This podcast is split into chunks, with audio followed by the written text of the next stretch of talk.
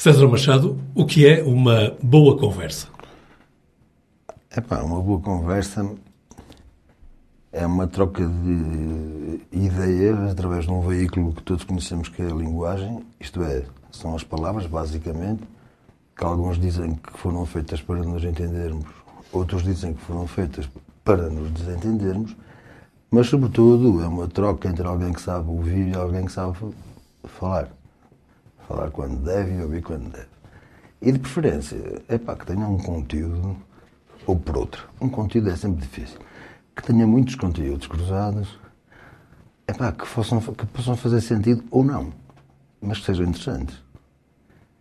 Isso é uma boa conversa.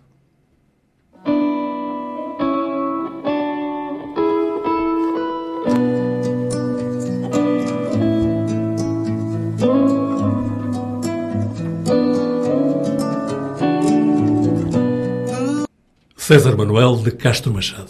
Sou 59 anos, advogado, é licenciado em Direito pela Universidade de Coimbra, com, eh, na opção político-administrativo. Eh, Eu diria que, acima de tudo, é um homem de Guimarães, no sentido em que pertence, intervém em múltiplas associações. Eh, Ao longo desta nossa conversa, provavelmente iremos falar de algumas, mas o César Machado integra-se em associações tão diferentes nos seus objetivos, como, por exemplo, a Associação de Apoio à Criança, onde é Presidente da Mesa da Assembleia Geral, eh, a Associação Muralha, é membro do Conselho Fiscal, ou então o Vitória, eh, de onde atualmente faz parte do, eh, da Comissão do, do Cinquentenário.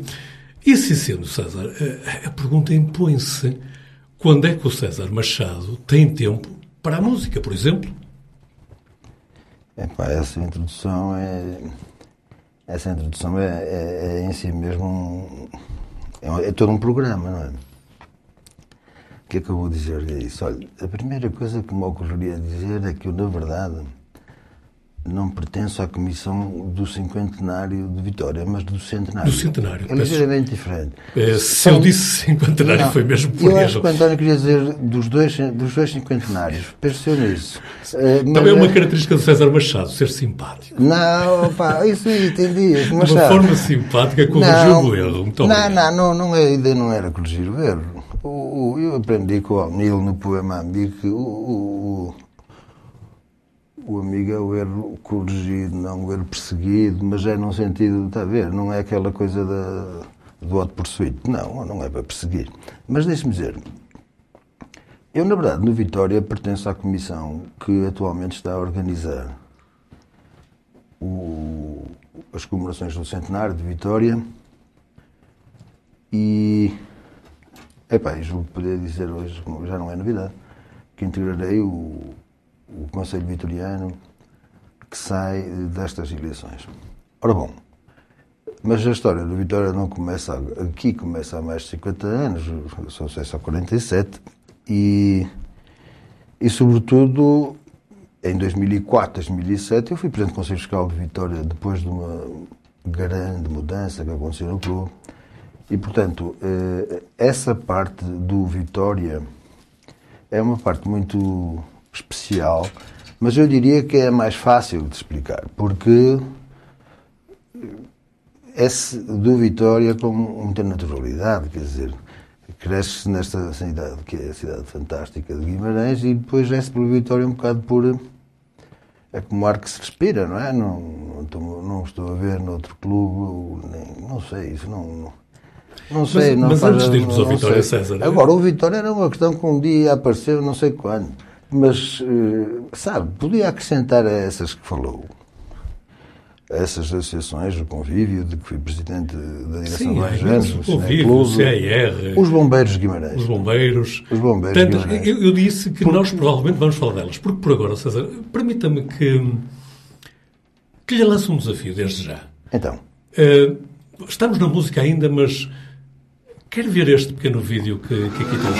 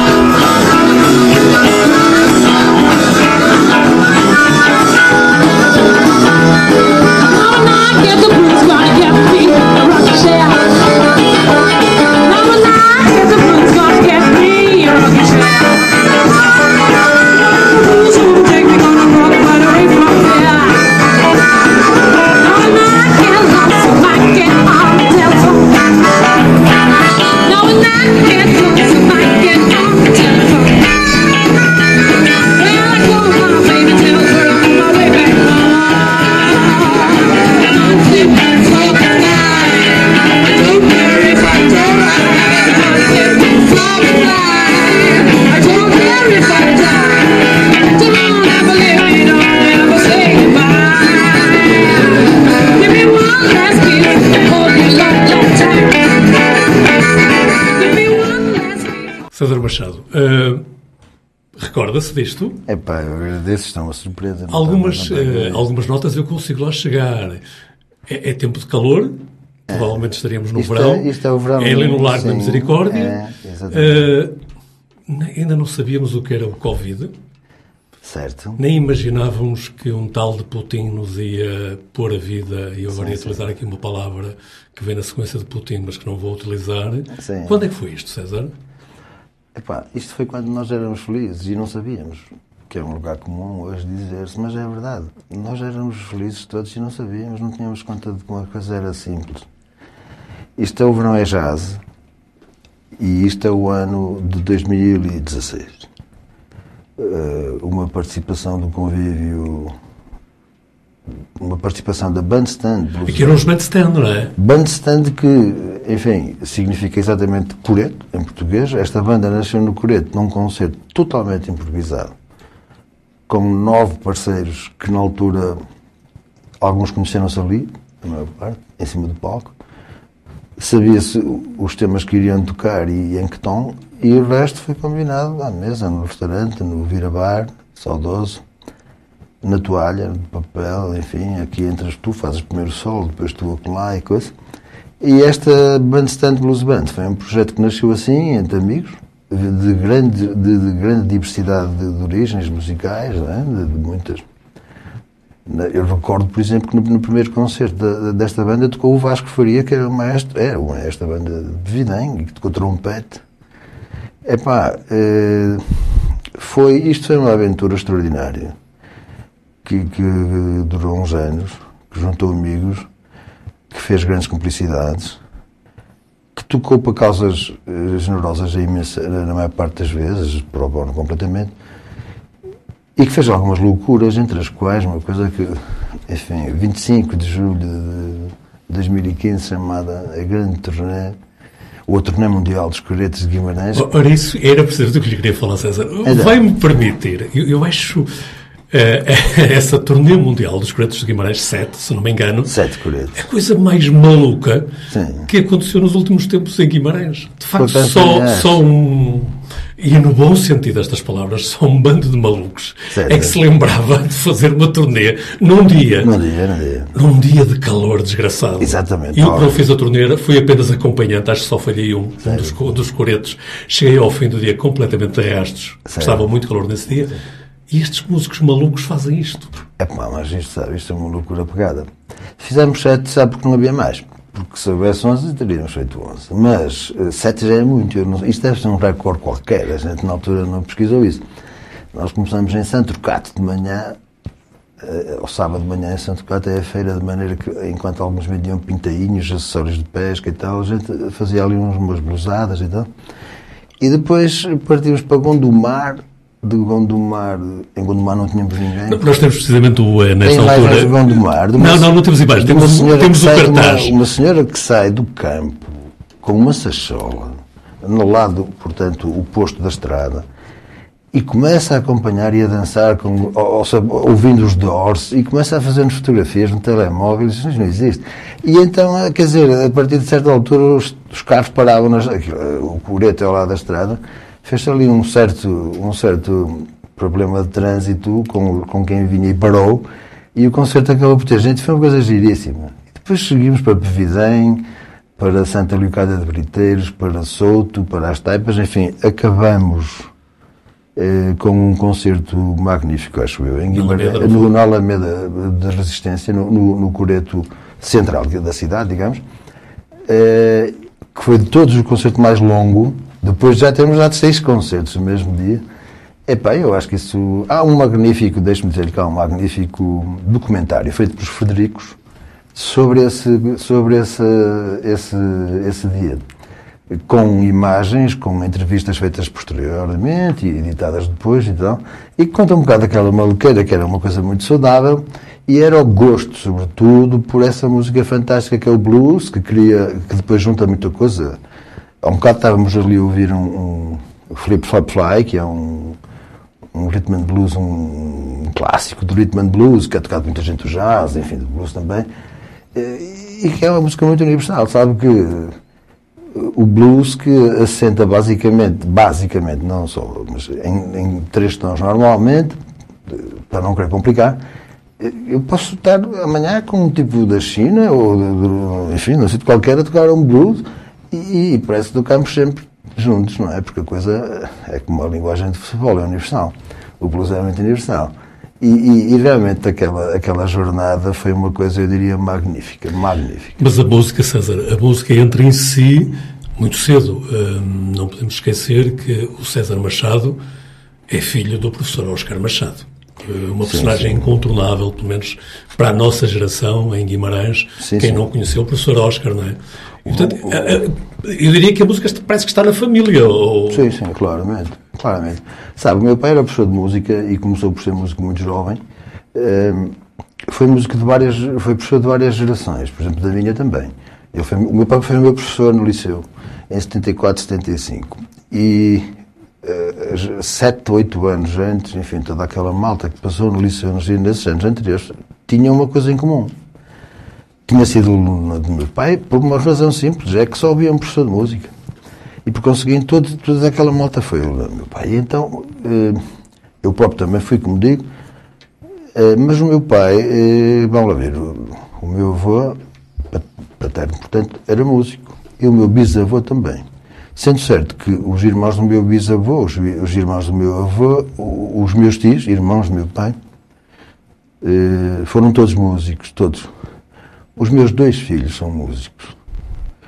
Um é músico profissional, está neste momento na Holanda, o Álvaro, é factista, eh, e a Teresa é música, muito embora eh, quando chegou ao oitavo grau, ela era toca clarinete, resolveu estudar eh, uma outra área, mas ela não deixou de ser música por isso. Eu acho que um destes dias, quando menos esperar, ela regressa porque aquilo está tudo lá dentro, não é?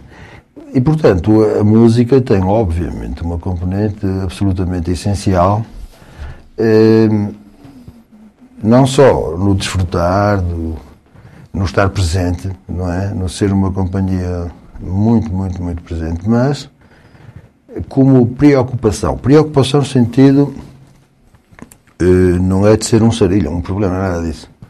Não, é, é, é, uma, é uma ocupação que já vem antes. Isto é, antes mesmo da coisa surgir, ela já lá estava, por qualquer motivo. E depois isso cria aqui uma. cria aqui uma complicidade muito estranha, que é o seguinte. Uh, há, eu acho que há músicas, como há filmes, como há poemas como há canções que já lá estavam antes da situação ser criada. Eh, e isso nota-se muito na poesia, nota-se muito nas canções. Isto é, aquele sentimento do déjà vu, aquela coisa que nós estamos de momento a viver e dizemos, parece-me que eu já vi isto. Às vezes eu, eu tenho a ideia, ou a certeza quase, de que para essas situações todas da nossa vida que nos vão surgindo, por uh, imprevisíveis que possam parecer, há uma canção que já dizia isso. E então, eh, o problema pode surgir quando nós temos é, uma expressão de Manuel da Fonseca, ele dizia que eh, havia um vagabundo que tinha o tinha a algibeira cheia de poemas. Ora bom, um maltês tinha o, o, a algibeira cheia de poemas. Quando nós trazemos muitos poemas na algibeira, ou poemas, ou canções, ou filmes, ou quadros, ou o que for, eu acho que a partir de certa altura convém que a gente consiga, como é que eu direi, concatenar, uh, pôr aquilo a andar nos carretos certos, porque senão aquela coisa, se aquilo se descontrola, é um problema. Já agora deixe-me dizer-lhe que havia um músico extraordinário, francês, o Ravel, que teve uma doença do foro psicológico muito complicada, que se traduzia no facto de não conseguir exteriorizar tudo o que lhe ia dentro da cabeça em termos de ideias musicais, que era uma coisa terrível. Ele morreu com esse problema. Era, uma, era um homem genial, obviamente, uh, e, e, e, esse problema, que é uma coisa que não é comum, uh, deu-lhe cabo da vida, basicamente. Não é? Uh, portanto, era conveniente a gente fugir desse risco, não é? Portanto, eu, estou a fazer, estou a dizer isto, não, não estou a dizer que correr esse risco, nem pouco mais ou menos, não é? Como é evidente. O que eu quero dizer, porque uma coisa é o Ravel, outra coisa é o resto. Mas- Mas, mas, o que eu quero dizer é que ter, eh, ter o bolso, ou ter a algibeira cheia de poemas é bom. Eh, convém é que não se deixe de funcionar no resto, na, na nossa vida comum. Mas é precisamente isso, César. O, o César já há pouco vimos-lo aqui no, no blues. Sim. O César é um homem do jazz. A É jazz um é homem, da, é um homem da, da música coral Da música coral, sim, e claro. também eh, esteve na origem de um grupo de música tradicional. É verdade. Eh, se- Eu diria que o César é quase que o homem dos sete instrumentos. Não, E lembrando mais uma vez o Sérgio Godinho, chegou o homem dos sete instrumentos. Exatamente. O Sérgio diz as coisas de um modo tão, tão feliz, sabe? O Sérgio é uma das minhas paixões, obviamente. Eh, o Sete- eh, essa canção é uma canção genial, como são quase todas. E, e sabe, sim, eu fiz parte de dois grupos, na antiga foram dois grupos corais, eh, grupos corais normalmente, dois grupos de música de raiz tradicional portuguesa que é uma música que eu verdadeiramente amo, não é? E, e que tem uma riqueza absolutamente impressionante neste país tão pequeno, não é? Quer dizer, nós temos. Não chega a 700 km de comprimento por 300 de largura no continente, mais as ilhas. É impressionante, absolutamente impressionante. A riqueza e a diversidade da música das nossas diferentes províncias. A música da Beira Alta é diferente da música do Alentejo e esta é diferente do Algarve e a do Minho não tem nada a ver com nada e os Açores é uma escola completamente diferente. E quando se vai a juntar isto, nós, epá, é um bocado como nas regiões dos vinhos e das comidas e da diversidade cultural, que aquilo não nasce à sorte, aquilo traduz. E... Foi pena que, que, enfim, nós temos algumas originalidades, foi pena que fosse necessário vir um homem da Córcega para nos dizer quanto nós éramos Giacometti. ricos. Giacometti. O Michel Giacometti, como no trabalho de levantamento que faz com o Fernando Lopes Graça, não é? Eh, mostra isso muito bem. E mostra isso muito bem de um modo que até aí não estaria tão visível. Eh, é, é interessante que falem disso pelo seguinte: o, o- esse ramo, digamos assim, da nossa música, a música tradicional de raiz, de raiz para a portuguesa, eh, ela hoje suscita uma certa mágoa neste sentido. Nós demos passos absolutamente incríveis, passos para a frente gigante. No jazz, não tem nada a ver. Quer dizer, hoje o jazz em Portugal e aquilo que havia há 30 ou 40 anos atrás é absolutamente impressionante. E se compararmos com mais para trás, então mais impressionante. No rock, na música clássica, em todo lado. A música de raiz, o fado, enfim, é incrível. A geração atual de fadistas, atual e, e já de uns anos. Epá, neste lado, eh, a seguir ao 25 de Abril, houve um movimento muito, muito feliz, com vários grupos, com a Brigada Vitor Jara, julgo eu, à frente. É pacífico dizer que seria talvez mais conseguido. Mas houve outros, os Vai de Roda, os Raízes, Charamba, uma data deles, depois grupos que faziam uma fusão, tipo o Trovante e isso. E de repente, ah, e depois havia ainda os monstros, o Zeca Afonso, o Sérgio, o Fausto, o Adriano, eh, que nunca deixaram de fazer também recolha da música popular portuguesa. Ora, estes monstros mais velhos eh, começaram, um- uns morreram, outros partiram para outra, ok, é natural, mas sobretudo os grupos da malta mais nova, eles desapareceram, desapareceram. Foram engolidos numa vaga, não é? Numa vaga que, que os levou.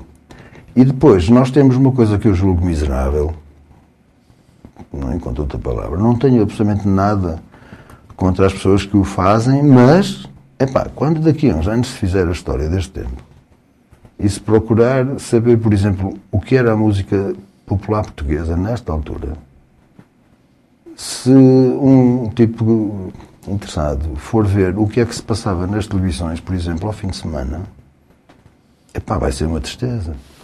Vai ser uma tristeza, porque aquilo que vai ver dos sábados e domingos à tarde, das SICs, RTPs, eh, TVs, etc., é uma coisa. Epá, é aquilo que sabemos. E agora, repare, o mais incrível é que, se se perguntar, mas então não temos ninguém a fazer essa música? Temos, e temos gente de uma extraordinária qualidade. Nós tínhamos um festival da canção da liberdade, que era um bocado um, um- um, digamos, um, um outro festival da, RT, da, da canção, o festival da RTP e Eurovisão, etc. Um festival à margem. Aquilo tinha gente da mais elevada craveira. Eu assisti a uma ocasião à final, onde vi músicos que, que eu fico assim a pensar como é que é possível que estes músicos existam e ninguém os conhece. Era a era Miguel Calhás, opa, eram tipos. Olha, foi daqui de Guimarães o Paulo Rodrigues, com uma excelente canção, feita por ele e pelo Miguel Bastos. É um, este é um extraordinário exemplo de um grande músico. Mas é que temos imensos músicos com uma grande qualidade que estão absolutamente postergados, estão fora dos ecrãs da televisão. Sinal dos tempos, não é, César? É um, é um mau sinal. Essa parte é um mau sinal. Essa parte é um mau sinal. E eu, já agora, deixe-me dizer, não, não queria. Quando eu vejo aqueles grupos na televisão, é raro não ver lá amigos meus a tocar. Eh, estes grupos de que eu falo, nos domingos e nos sábados, sobretudo os grupos a norte. E porquê? Porque há uma, coisa que acontece ao fim do mês, que é ter que pagar as contas. Não é? Tem que se pagar as contas. E uh, aquela blues band que viu há um bocado ali, uh, nós temos ali gente que faz muitas coisas na vida e alguns daqueles Até músicos. Até há, ali também há advogado. Ali há dois. Que eu, Dois, pelo menos pelo menos. reconheci dois. Há médicos, há, há, há, músicos que só são músicos, há homens da informática, há tudo. Uh, agora, os músicos que só são músicos em Portugal não sobrevivem a tocar blues, está certo? Tem que pagar as rendas e tem que pagar a gasolina, aquelas coisas. E algumas das oportunidades surgem exatamente nestes grupos, de maneira que eu tenho respeito pelos meus colegas amigos que tocam os grupos, não é isso que está em causa. Agora, vamos lá ver. Também havia de haver lugar para o resto, não é? Há mais mundo, exatamente. César, e, eh, e, e, esse, e essa parte tomou o, o, nosso espaço mediático. Esse é que é o problema, quer dizer.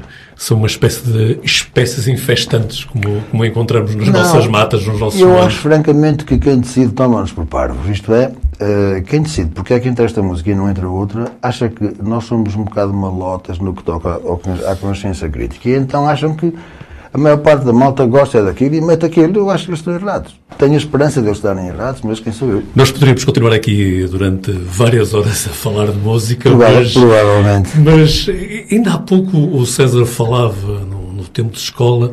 Nós estamos a gravar esta conversa no dia 9 de março. É um grande O dia 9 é um março, dia. em Guimarães, é, é um tem- grande dia. É um grande dia. Tem uma, um uma simbologia muito especial. Claro. César, eu proponho-lhe um exercício de memória. Certo. Como é que foi o tempo de escola? Eh, Escola de Santa Luzia, não é? Certo. Ou a Universidade de Santa Luzia. A Universidade de Santa. Luzia, muita gente gosta de fazer, de chamar assim, sabe? Como é que foi isso, César? Epá, como é que foi isso? Foi giro, foi, foi um tempo muito bonito. Eh, Eu entrei na escola de Santa Luzia com 6 anos, na altura morava na Senhora da Guia. Morava na Senhora da Guia, o que significa que atravessava a meia cidade para ir para a escola. Obviamente que fui para a escola sempre a pé, não me lembro nunca do meu pai me ter levado à escola de carro. Chovesse ou fizesse sol, mas o que se passava comigo era o que passava com toda a gente, isto é, não se ia de carro para a escola. O que hoje, vista a coisa agora, eh, em flashback, se figura eh, realmente muito, muito, muito inteligente, porque se a malta fosse a meter todos os carros na, rua de Santa Luzia ou Francisco Água, está a ver o que aquilo dava, não é? Portanto, toda a gente ia a pé, não havia esse problema. Ora bom, e depois, eh, Depois vai para João de Meira, não é? Vou, mas em Santa Luzia, vai ser, eu já conhecia a malta, vamos chamar-lhe assim, da pesada, porque morando na Senhora da Guia, eu estava a poucos metros de, de zonas nobres da cidade no que toca àquela malta da, cresce, vamos chamar-lhe um ambiente hostil. Ainda não tinha havido a A recuperação do centro não, histórico, a praça, não é? Exatamente. A Praça de Santiago, a Rua Nova e tal, portanto, a gente cresceu a par com. eh, jogávamos a bola contra eles e normalmente era, era bom que aquilo corresse bem, porque se acabasse, se acabasse em confronto, nós normalmente não ganhávamos. Isso era uma expressão interessante no nosso tempo. Jogava-se contra. contra. Jogar contra, exatamente. Contra, não é? Jogar contra. Não havia espaço para amistosos, não é? Era contra. Mas, E um bom jogo geralmente acabava com outro exercício físico, não era? que nós evitávamos, correr. porque aquela malta contra quem jogávamos não era boa, para, não era boa de suar, como se, diz em bom português. Não, mas sabe, a escola de Santa Luzia tinha isso. Eh, Tinha esse universo muito urbano. Epá, hoje não se pode dizer que tinha muita gandulagem porque o termo não é muito correto, mas gândulos acho que éramos todos um bocado e, e, e saudavelmente gândulos. Mas era, era uma grande escola. E depois saio para, portanto, para o chamado ciclo, atual quinto e sexto ano, na Joaneira, onde é a Câmara.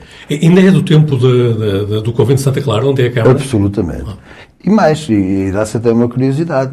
Eu, tive, eu, eu estive vereador na Câmara durante uns anos, não é? E tive o meu gabinete estava justamente situado numa sala em que eu fui, em que eu tive aulas, no tempo em que andei ali no ciclo, sabe? Estava graças à, coincidência. Realmente o meu gabinete ficava no, no, naquela aula onde havia as aulas de desenho e onde eu tinha aulas de, de outras disciplinas também. É, é, curioso que quando vou à Câmara, por qualquer motivo, eh, perco-me também no recordar dessa geografia. Certo. E lembro, olha, aqui era a Secretaria, aqui era o Sim. ginásio, aqui era o... Mas isso era o tempo dos milagres, sabe? Porque, repare, quando a gente olha para trás, os anos de. Eu no ciclo nos anos de 72, 73 e 73, 74. Apanho o 25 de Abril no segundo ano de ciclo. Repare, nós não tínhamos pavilhão.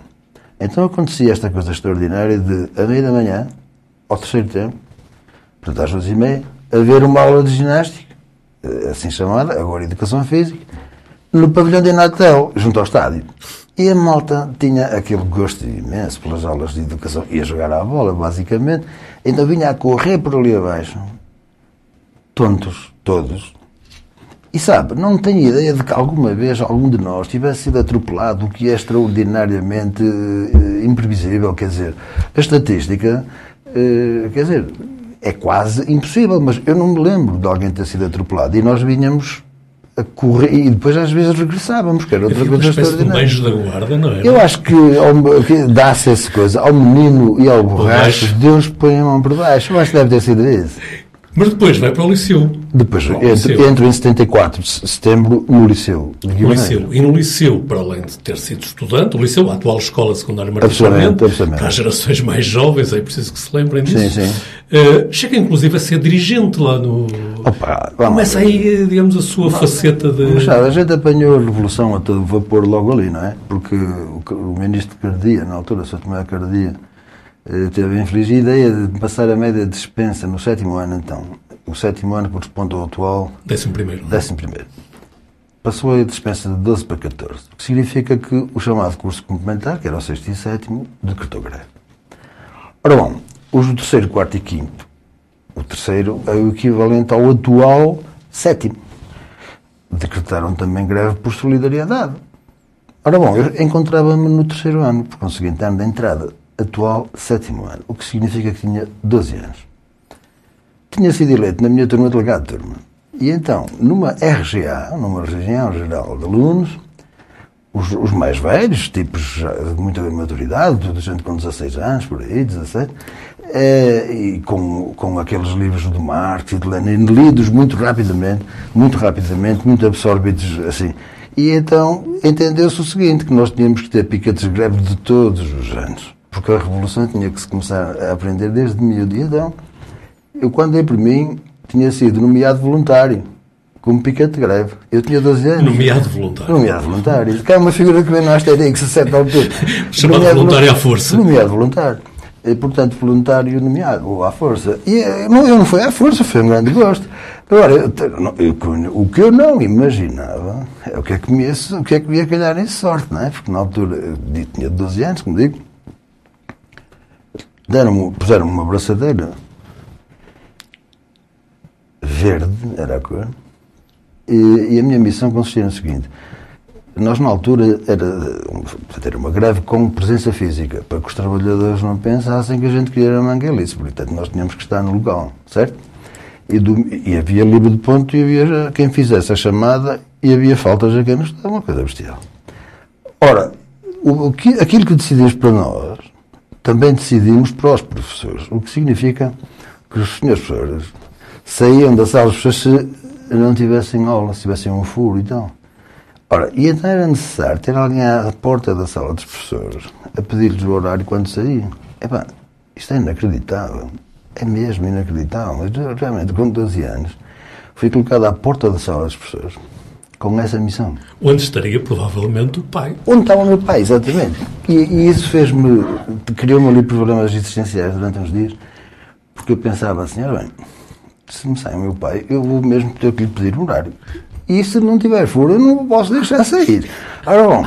Isto vai-me trazer problemas em casa à noite. Não, não trazia. O meu pai não era muito dessa, dessas reações, mas se houvesse, eu só pensava assim, bem, eu, eu se levar um estalo do meu pai, ok, eu, eu, eu, compreendo, mas os meus colegas não. Os meus colegas vão dizer que um professor reacionário agrediu um piquete de greve. Isto não pode ser.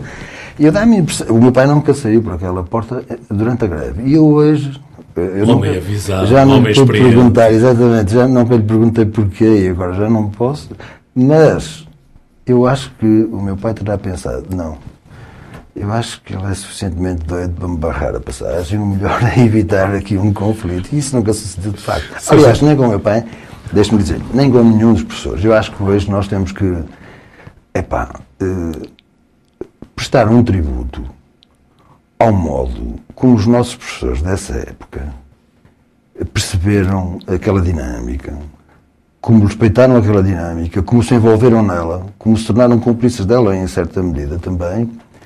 E, e acho que, de facto, isso é um momento que só é possível eh, num contexto que, que dá muito bem definido naquele quadro da Vieira da Silva como um poema da Sofia, a poesia está na rua, não é? Há ali uma parte que é poética nessa revolução, parece-me. Uh, ok, tem uma parte mais complicada, em que a coisa acabou por estar perto de andar aos tiros, mas há ali uma parte poética que, que eu acho que, que é um bocado representada em episódios desta natureza, este e outros, não é? Que é, pá, é, muito, é uma coisa muito disso, difícil de reproduzir. E depois do Liceu, segue-se Coimbra. E a questão é esta, César. Eu no Liceu ainda fui, Coimbra, ainda fui presidente finalistas, não é? Porquê, sim, mas porquê Coimbra e porquê o direito? Um homem que já, que já andava na música, sim, sim. que já tocava sim, em bandas, mais ou menos informalmente, vai para direito porquê? Certo, eu comecei a tocar, entretanto, em bandas locais de garagem, eh, uma delas aqui muito perto, em Fermentões, eh, e depois noutras. E porquê é que eu, porquê é que eu não vou para a música? Sabe, eu cheguei a ter aulas com o meu pai de clarinete, e cheguei a ter aulas de guitarra com o canaveira, enfim. Eu acho que ainda bem que não fui para a música, porque eu tenho uma boa relação com a música, não me queixo.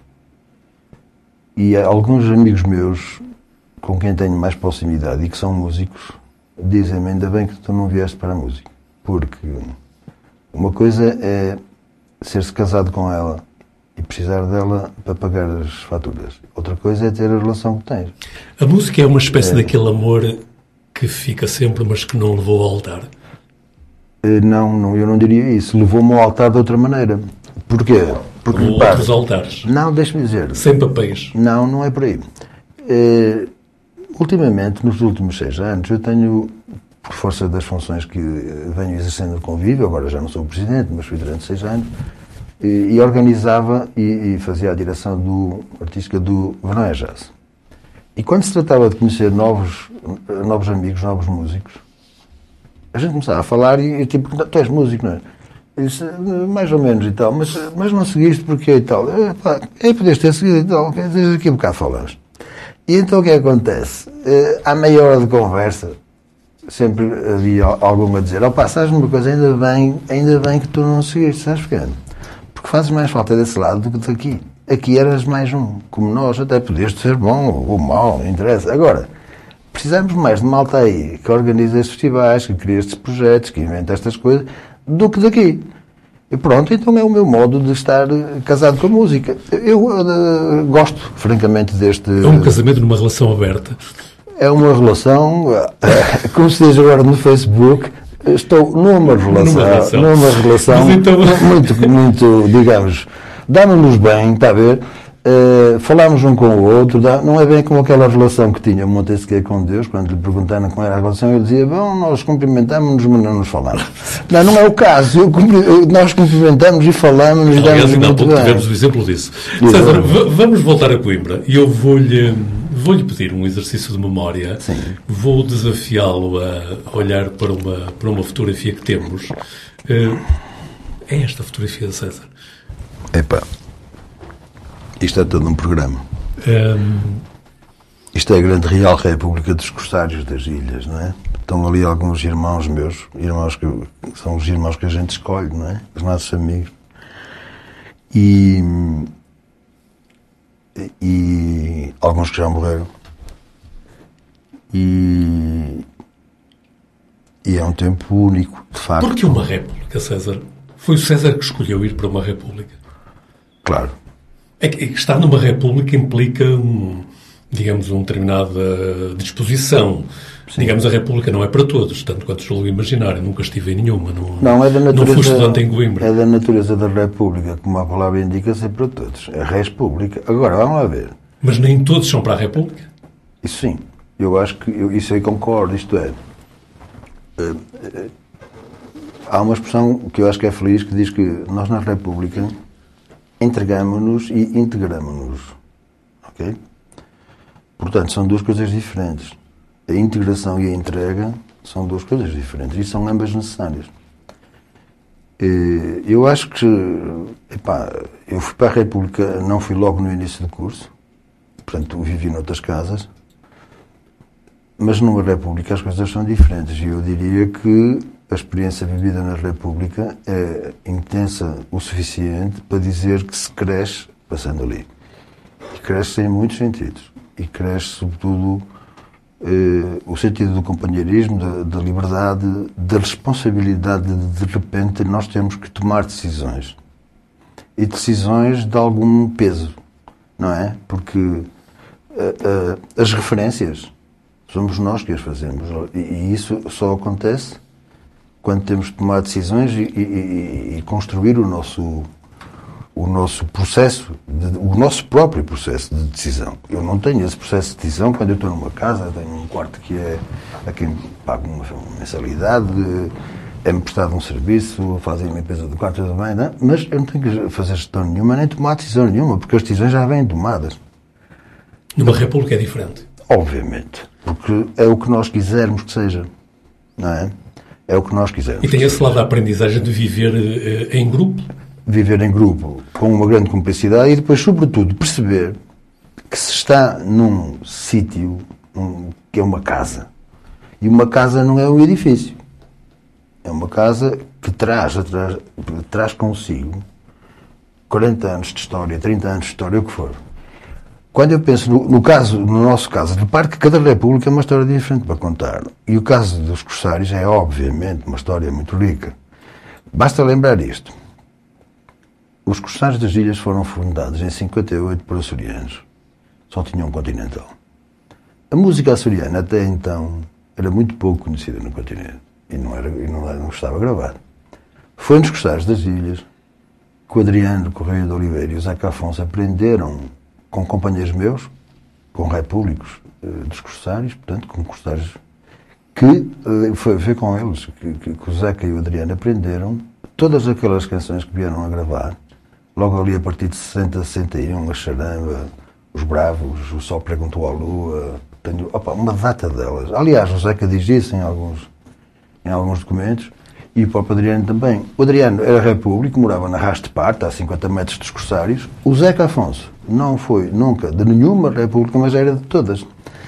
E nós temos lá em casa, no livro de curso, portanto, que é um bocado um livro de marinhagem, onde tem apontamentos de pessoas que lá passam e tal.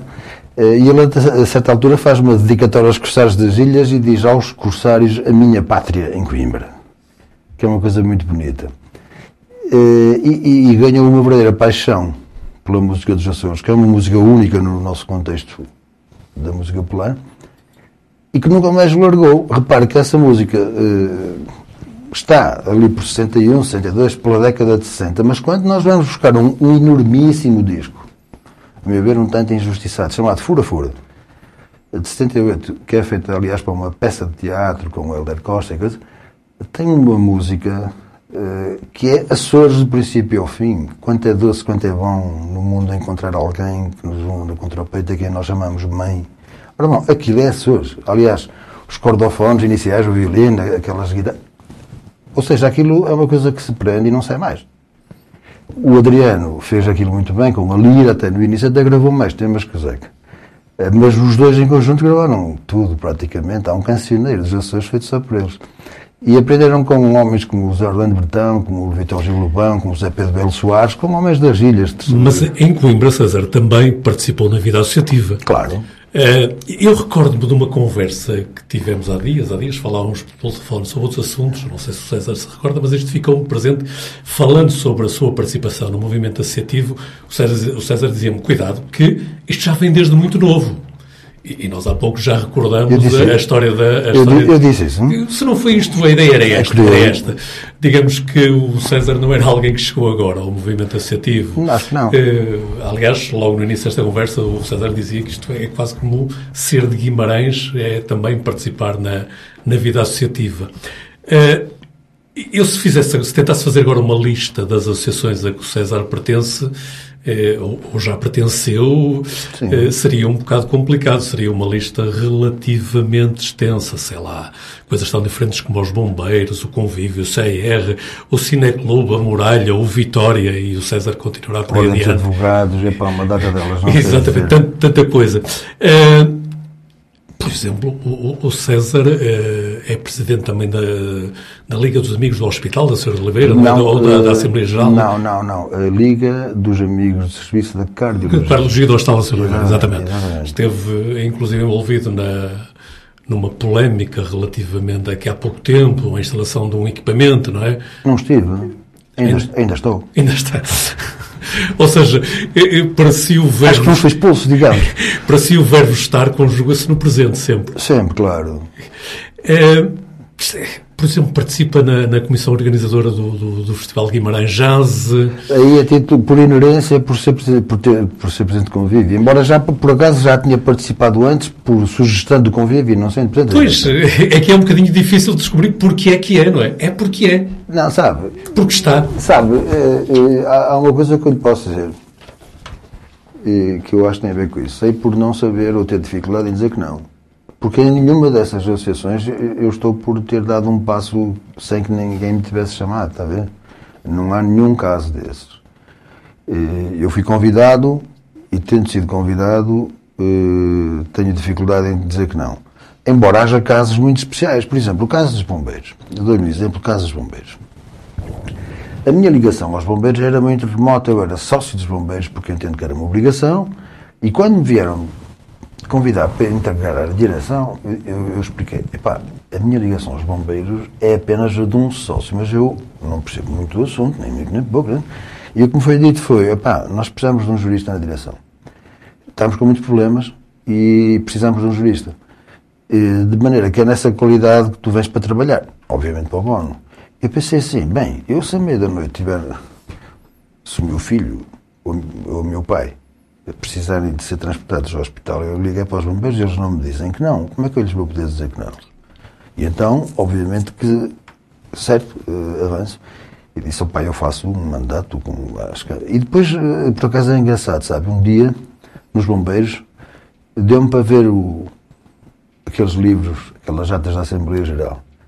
E, curiosamente, uh, tinha naquelas, naqueles nomes dos últimos 40 anos, os advogados mais ilustres que eu conheci em Guimarães, de todas as gerações, serviram nos bombeiros.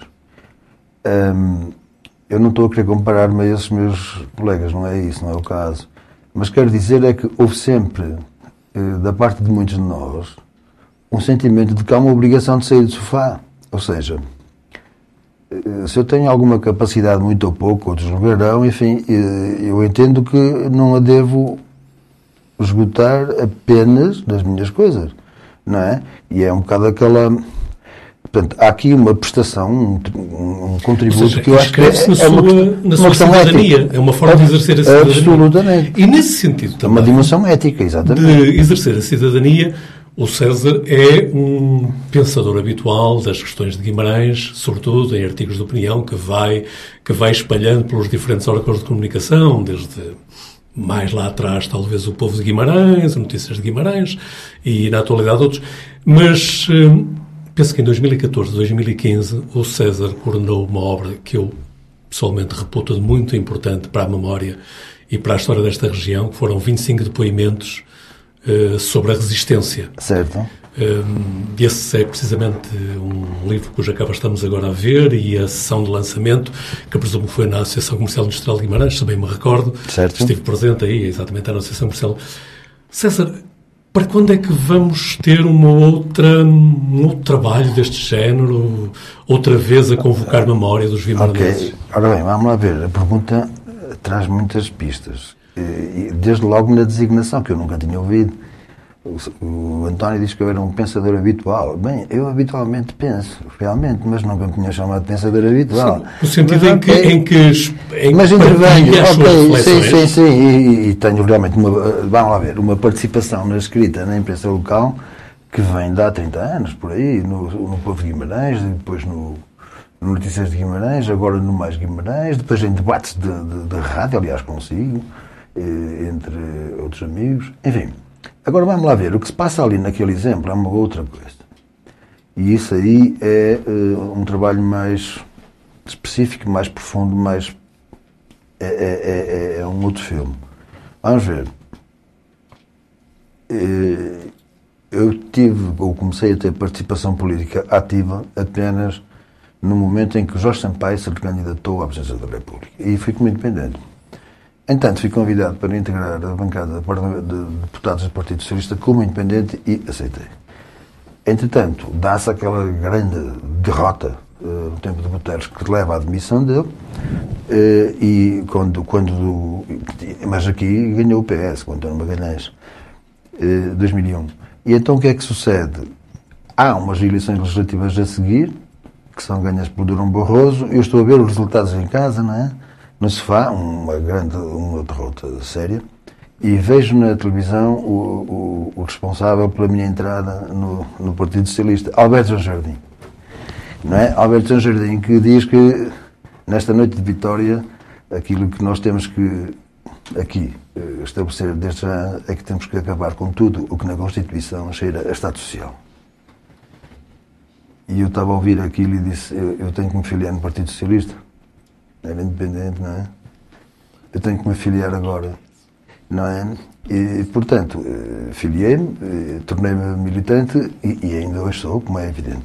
O que acontece? Em 2004, isto é, a origem deste livro vem de 2004, eh, incumbiram-me de organizar as comemorações dos 30 anos de 25 de Abril.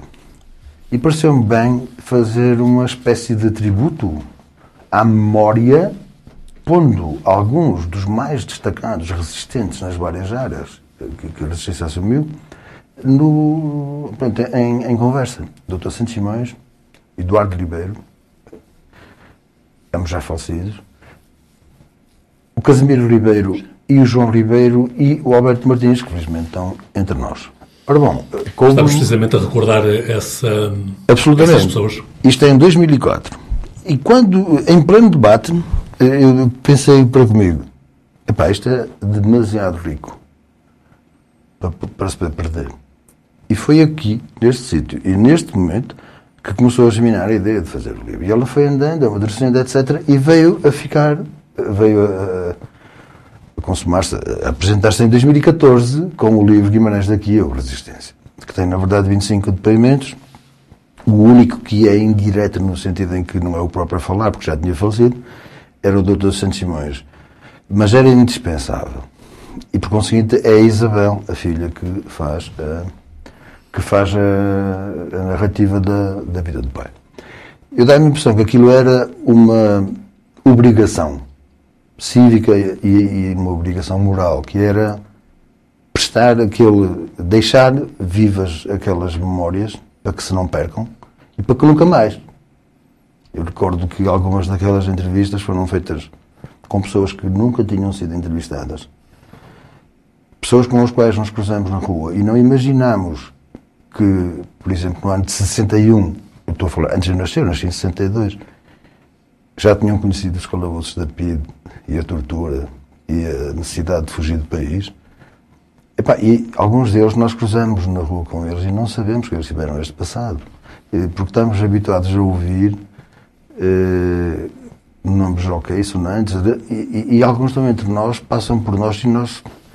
Bom, o livro saiu e foi um sonho. Obviamente, ter realizado esse livro foi um sonho. E é verdade também que logo que o livro saiu, um magnífico homem de cinema e bom amigo Rodrigo Areias disse-me, pá, nós temos que nós temos que fazer cinema a partir disto. Isso é sério? Ok.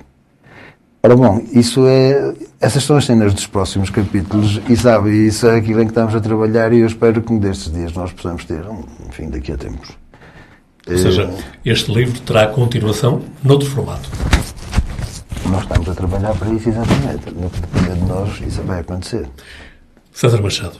Hum, estão a confirmar-se as minhas piores expectativas então, relativamente ao tempo. Eu sabia que esta conversa não se, podia, não se podia circunscrever. Já passaram mais de 10 minutos. O António tinha-me prometido no início que fazia sinal a cada mas a, 10 minutos. Não, mas a conversa, nós nas nossas conversas não fazemos assim, não ah, é? fazemos é? estas, conversamos, então, deixamos okay, Embora aqui tenhamos o tempo contra nós. Eu ainda queria falar com o César sobre o César ator político, o César, que foi vereador da Câmara Municipal de Guimarães em dois mandatos, o César, que em 2015, e perdoe-me, corrija-me se estou errado, uh, abandona uh, ou diz está na altura de seguir outro caminho, deixa uhum. a atividade política. Eu confesso que hum, na altura estranhei, se é que possível, ao fim de tanto tempo, uh, regressa à advocacia, O advogado que conhecemos, com escritório nesta cidade. Uh, gostava de falar disso, mas, um, mas não vamos ter tempo, a não ser numa próxima conversa que eventualmente marquemos. Quando quiser. Mas há algumas coisas mais que eu gostava, então, diga. Que eu gostava de ouvir do César. Então. Com este prazer das conversas. César, do que é que nós não falamos e que eventualmente o César estava à espera que eu o desafiasse a falar? Ou não tinha nada pré-concebido? Vinha é, preparado para aquilo que eu lhe disse. É uma conversa, vamos conversar. Sabe, eu vou-lhe ser franco. Eu, quando vim para aqui, aliás, logo que o António me ligou e falou neste assunto, eu acho que a coisa era sem rede. Não é? é que era o, trapézio sem rede. Senão a coisa não tem graça. E por conseguinte, vim sem uma bússola e, e sem um caderno de encargos. Por conseguinte, não estava à espera que se tivesse que falar exatamente daquilo e que aquilo fosse um tema. Portanto, se me pergunta, estava à espera de falar de alguma coisa que não falamos? Eu não sei dizer-lhe, porque nós falamos de várias coisas que, que o António, que o António foi, foi sugerindo. Sei lá. Mas é toda outra forma. De que, é que, de que é que gostava de ter falado? De que é que eu gostava de ter falado? Do que falei. Agora, eh, é difícil acrescentar, assim à primeira vista, sabe? As coisas são fáceis quando, quando o António coloca um tema e a gente vai por aí fora. E depois liga esse tema a outros temas, e essa coisa que é bonita, não é? Agora, eh, de que é que eu gostaria de falar de que não surgiu? Sabe, olha, gostava de ter de falar de, de, de, de alguns dos nossos poetas e gostava de. afloramos a questão de alguns dos nossos mais importantes compositores e cantores. Gostava talvez de poder dizer que provavelmente nós temos ainda um, uma coisa um bocado antiga que consiste em não atribuir a importância suficiente a, a alguns daqueles que estão na música a fazer alguma da melhor poesia que temos. No Vinícius uh, houve um alerta para que isso não sucedesse no Brasil. E o, Vinícius tinha uh, aquela carga que resultava dele ser Vinícius de Moraes, não é? E ele dizia alguns dos nossos melhores poetas são tocantores.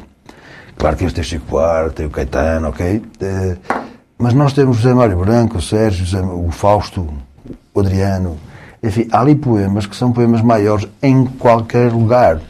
E eu acho que uma das coisas que nós temos na nossa cultura, não só nisto, mas isto reflete, é assim, é, uma certa, é um certo formalismo, às vezes excessivo, que faz com que aquela coisa muito da universidade, eh, muito protocolar, muito formal, continue a vigorar. Aquilo que o Almada dizia no Manifesto de Antidentas, quando falava nos palermas de Coimbra, centralizando nessa Coimbra aquela coisa bolorenta e coisa, eu acho que isso ainda existe, não sei se com ou sem ele, mas ainda existe numa, visualiza, numa visão excessivamente formal e, e, académica, no pior sentido, atenção, porque académico não é mau, mas aquele sentido muito fardado de capela e orla. De... E foi isso precisamente que procuramos aqui não fazer.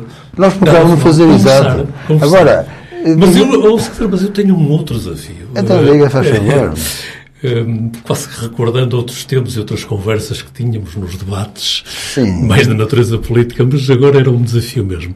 Imagine, César, por instantes, eh, nós podíamos trocar de lugar, ou melhor, eu saía daqui, deste lugar em que estou, em que me cabe conduzir a conversa, e vinha para aqui o César. Quem é que o César convidava para conversar? Olha, uma das hipóteses que, que me ocorreria logo era convidar o António Magalhães, de facto o António Magalhães que eu tenho à minha frente, não é? Era, eh, sei lá, essa era uma das hipóteses, sabe? Eh, é engraçado, eh, esta coisa de nós participarmos nestas conversas de rádio, de rádio, porque este formato é muito rádio, não é? Permitiu-me conhecer pessoas muito interessantes, não só com, com quem debati, mas que moderaram. Por exemplo, uma pessoa que me marcou nesse aspecto foi a Liliana Costa, talvez por ser a primeira eu, quando comecei por participar no, no Crossfire, tinha o André Coelho Lima e o Capela Dias. Éramos um trio, digamos, residente. Todas as semanas era aquele trio. E, e foi anos assim. Com a Liliana. Liliana Costa, uma brilhante jornalista. Uma brilhante jornalista que fazia uma moderação muito, epá, muito equilibrada e, e muito sensata. O António fazia uma, uma, uma moderação excepcional também, como é óbvio, mas num formato completamente diferente. Porquê? Porque quando tive esse prazer de trabalhar com o António nesses programas, nós não tínhamos um trio residente, mas um trio rotativo, um quarteto rotativo, não é? E eu aí, portanto, e não se chegava a criar aquelas raízes, e eu às vezes, até não sei se vejo mal a coisa, mas dá-me a impressão que alguns, de, de, alguma, de, alguns dos meus amigos com quem eu debatia faziam às vezes batota acho eu, para não se cruzar comigo nos debates, que era uma coisa desagradável, mas pronto, estamos, tudo bem. Estamos quase a entrar em tempo de memórias. César Manuel Castro Machado. Sou eu. Foi o meu convidado destas conversas. Foi um enorme gosto tê-lo aqui. Foi muito. As conversas uh, regressam destes dias com quem aceitar este desafio de conversar. Pelo simples prazer de conversar. As conversas ficam disponíveis, são um programa do Jornal de Guimarães e ficam disponíveis nas diferentes plataformas digitais do Jornal de Guimarães. O convite fica feito até um destes dias. César Machado, mais uma vez, foi um gosto conversar.